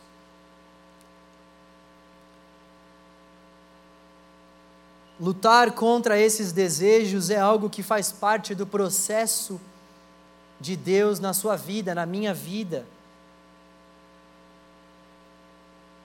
É um processo. O importante é você e eu não pararmos de lutar contra esses desejos. Os desejos muitas vezes vão acontecer. Isso vale tanto para você que sente atração pelo mesmo sexo, quanto para o hétero, quanto para qualquer outra pessoa. O desejo, ele muitas vezes vai acontecer. Mas o que nós temos que ter em vista é que nós não vamos parar de lutar contra esses desejos, contra esses desejos que vão na contramão da vontade expressa de Deus para nós.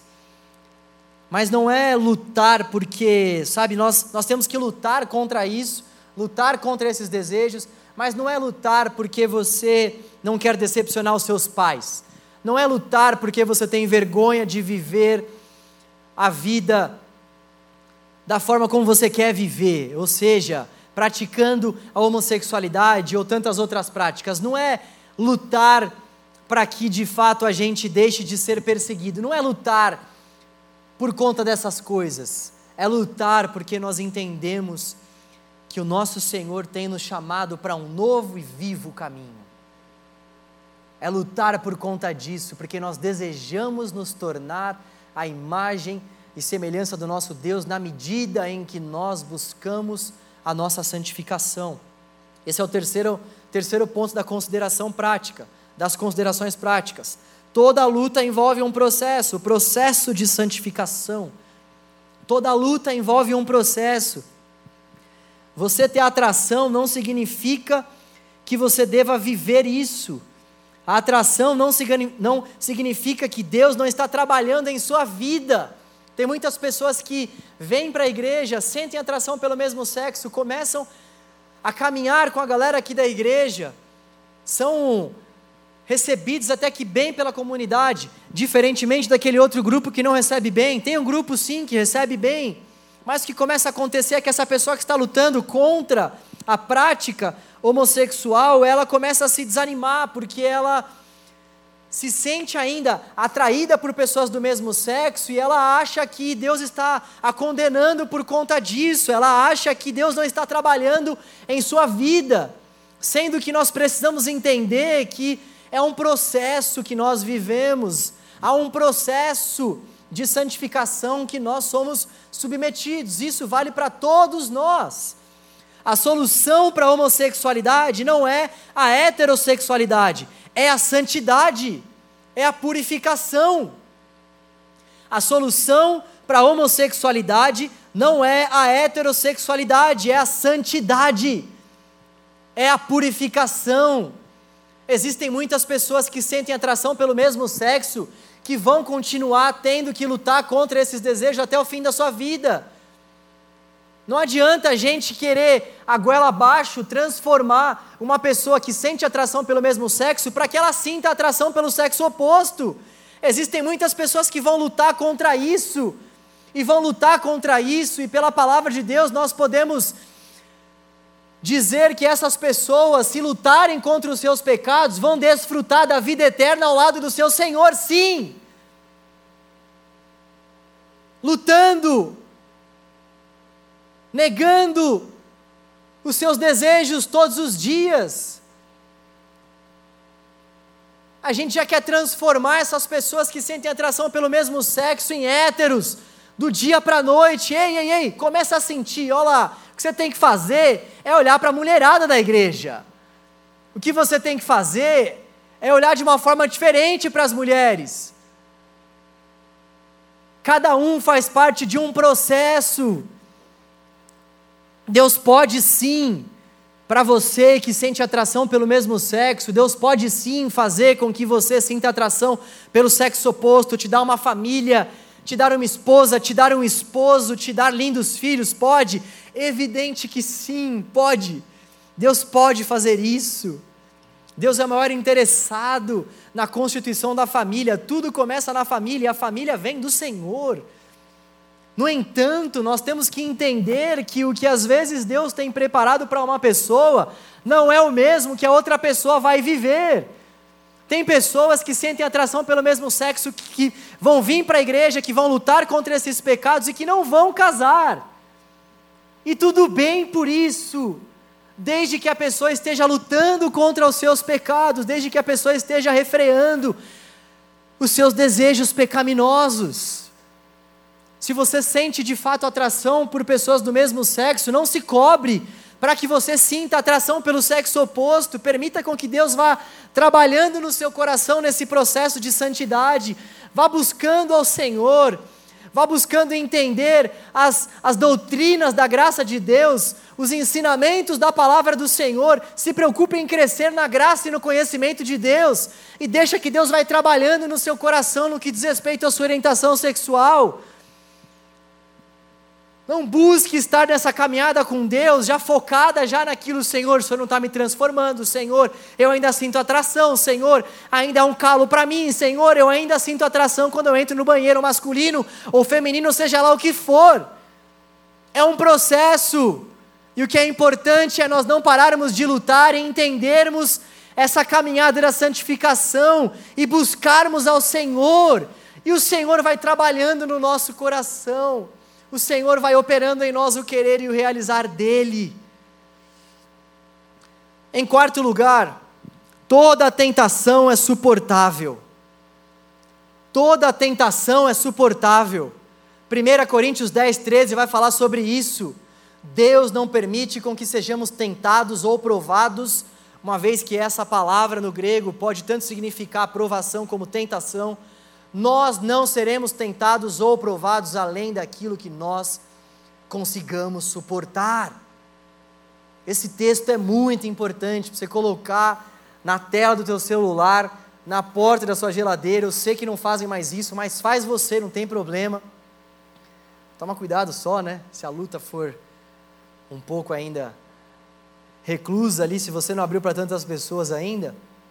Mas enfim, foca na mensagem, João. Esse texto precisa estar enraizado no nosso coração.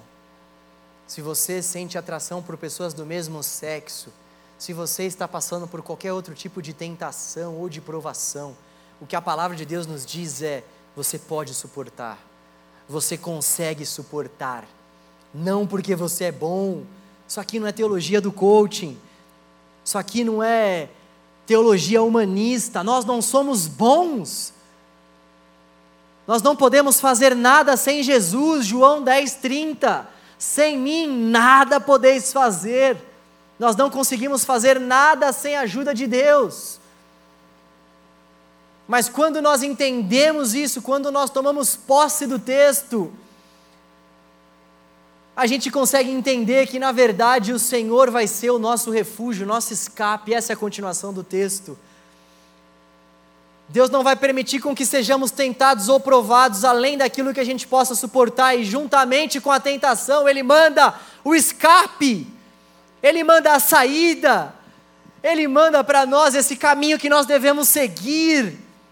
Nós devemos fugir da aparência do mal, resistir ao tentador, resistir, entender que nós estamos vivendo uma batalha espiritual resistir, não parar de lutar, não desistir da luta, não deixar de acreditar que o Senhor é fiel, Ele não vai nos tentar, ou melhor, Ele não vai permitir, uma vez que Deus não tenta ninguém, Ele não vai permitir com que sejamos tentados além daquilo que a gente possa suportar. Meu irmão, minha irmã, galera do canal Jovem, como é que eu chamo vocês? Eu não sei, santos, amados nós podemos suportar tudo que nós estamos vivendo, tudo com a ajuda do nosso Deus. Não há nada insuportável no que diz respeito às nossas tentações e provações. Nada, nada. Não há nada que Deus tenha permitido com que chegue até nós, que nós, com a ajuda dele, não consigamos suportar. O último ponto. É preciso buscar ajuda. É preciso buscar ajuda. Se você está passando por esse tipo de luta, seja lá qual for o seu pecado, você precisa buscar ajuda. A comunidade existe para isso. A comunidade é maravilhosa também por conta disso. Aqui nós encontramos ajuda para a gente viver a nossa caminhada com o Senhor. É necessário você e eu buscarmos ajuda e, acima de tudo, ajuda do Espírito Santo de Deus. Não há como nós vivemos o Evangelho sem o Espírito Santo de Deus. Galera, olha só todas essas coisas que estão postas aqui. Olha só todos esses esses mandamentos. Olha só todos esses imperativos Jamais nós vamos conseguir viver tudo isso sem a ajuda do Espírito Santo de Deus. Jamais. Eu e você vamos conseguir dizer não aos nossos pecados. Jamais nós vamos conseguir não virar as costas para Deus se nós não dependermos do Espírito Santo. O Espírito Santo de Deus é esse Deus que vem morar no nosso coração, esse que é da mesma natureza de Deus, da mesma essência de Deus, porque Ele é o próprio Deus que mora em nós, o nosso auxiliador, o nosso encorajador, aquele que nos encoraja, aquele que nos auxilia. O Espírito Santo foi enviado da parte de Deus justamente para nos ajudar, para nos auxiliar, para nos encorajar. E o Espírito Santo de Deus é quem reina sobre a carne. O Espírito Santo de Deus é quem faz com que vivamos essa vida nova, essa vida cheia de propósitos, essa vida nos caminhos do Senhor. É só o Espírito Santo de Deus que pode fazer essa obra no nosso coração. Nós precisamos clamar pela ajuda do Espírito, precisamos viver na dependência do Espírito, precisamos entregar continuamente a nossa vida para que a nossa vida viva de fato a vontade do Espírito. Somente o Espírito Santo de Deus pode fazer todas as transformações que a palavra de Deus menciona a nós. Só Ele. E que bom ouvir isso, não? Que bom ouvir que é o Espírito quem transforma, é o Espírito quem auxilia, é o Espírito quem encoraja. É claro que nós temos uma parcela no nosso processo de santificação, mas a parcela maior, a parcela muito, mas muito maior é do nosso próprio Deus, que vai à nossa frente, que nos ajuda, que nos aconselha, que nos livra que nos enche com o Espírito Santo da promessa. O Espírito até clama, olha só. O Espírito até expressa a dependência que nós devemos ter para com o nosso Criador. Que obra maravilhosa do nosso Senhor. Ele colocou o seu Espírito dentro de nós e o seu Espírito faz com que nós venhamos desejar o nome dEle. Por isso, não endureça o seu coração não endureça o seu coração para a voz do Espírito. Vamos abrir o nosso coração para que o Espírito trate os nossos pecados, para que o Espírito trate a nossa vida, para que o Espírito trate a nossa comunidade, para que o Espírito trate o nosso ministério. Eu creio que Deus tem coisas maravilhosas para fazer no nosso meio. Eu creio nisso no fundo do meu coração. Eu não sou bom, irmãos. Eu não posso nada mas o Senhor está conosco. O Senhor está com aqueles que pregam de forma fiel a Sua palavra e não deturpam o seu texto. O Senhor está com aqueles que buscam viver uma vida de santidade ao lado dEle. Deus se revela a essas pessoas. Deus traspasa essas pessoas. Deus aviva essa comunidade. Vamos orar ao Senhor. Oh Deus, nós te amamos, Deus. Nós amamos o Senhor, nós amamos a Sua palavra. Nós cremos que a Sua palavra é tudo para nós, Deus. Nós cremos que a palavra do Senhor é viva. Nós não precisamos de todas as evidências que estão à nossa disposição. E olha, e olha que nós temos muitas evidências arqueológicas, geográficas, históricas. Nós temos tantas evidências que comprovam o fato de que a palavra do Senhor é confiável, mas Deus, nós cremos na Sua palavra, Deus, porque o Seu Espírito Santo tem revelado a nós que ela é verdadeira. O Seu Espírito tem impulsionado os nossos corações para que a gente viva de acordo com a Sua palavra, Deus, porque o Seu Espírito tem nos revelado que verdadeira é a palavra do Senhor, fiel é a palavra do Senhor. Oh Deus, Teu Evangelho foi pregado, Senhor, e a nossa oração é para que ele produza frutos que somente o Teu Espírito pode gerar em nosso coração. A tua palavra foi pregada, Deus, e a nossa oração é para que o teu evangelho nos convença dos nossos pecados, nos convença das nossas práticas pecaminosas, para que o teu evangelho nos convença, Senhor, em relação a todas as áreas que nós estamos virando as costas para o Senhor. Não, nós não queremos que o Senhor nos entregue as nossas paixões.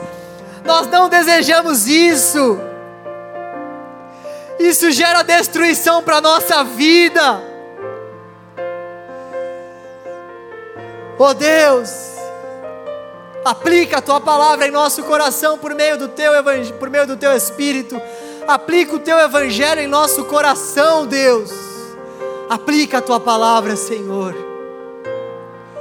Em relação àquelas pessoas, Deus, que têm lutado contra pecados aqui na tua igreja, sobretudo em relação a pessoas que têm lutado contra as práticas homossexuais. Ó oh Deus, eu te peço para que essa comunidade seja uma comunidade acolhedora. Eu te peço, Senhor, para que essas pessoas encontrem um ambiente de acolhimento, para que elas encontrem aqui jovens amorosos, para que elas encontrem aqui jovens que oram, jovens que discipulam, jovens que têm empatia, jovens cheios de humildade, de misericórdia, jovens que de fato amam, mas não amam segundo os padrões desse mundo, mas amam segundo a tua palavra. Oh Deus, Dê-nos essa graça de viver isso aqui em nossa comunidade, Senhor.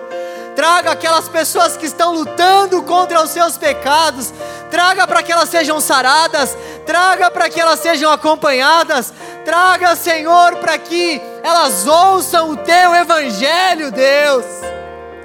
Traga, Senhor, traga para que, ó Deus, novas histórias sejam escritas para que essas pessoas não vivam mais traumatizadas, para que essas pessoas não vivam mais debaixo de suas síndromes, debaixo, Senhor, de tristezas que assolam as suas almas, mas com que essas pessoas vivam a alegria indescritível do Teu Espírito. Oh Deus, traga a nossa comunidade, Deus. Traga estes que precisam do Teu consolo Traga estes que já não aguentam mais, Senhor, essa vida de pecados. Traga, Senhor, e mude a sorte destes jovens. Traga, ó Deus, e console estes jovens. Dê a eles perseverança, Senhor. Dê a eles perseverança, Senhor.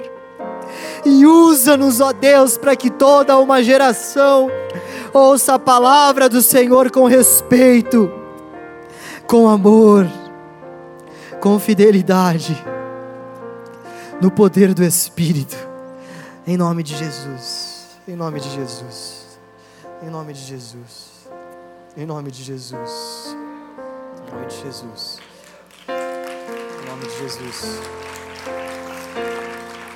Hallelujah.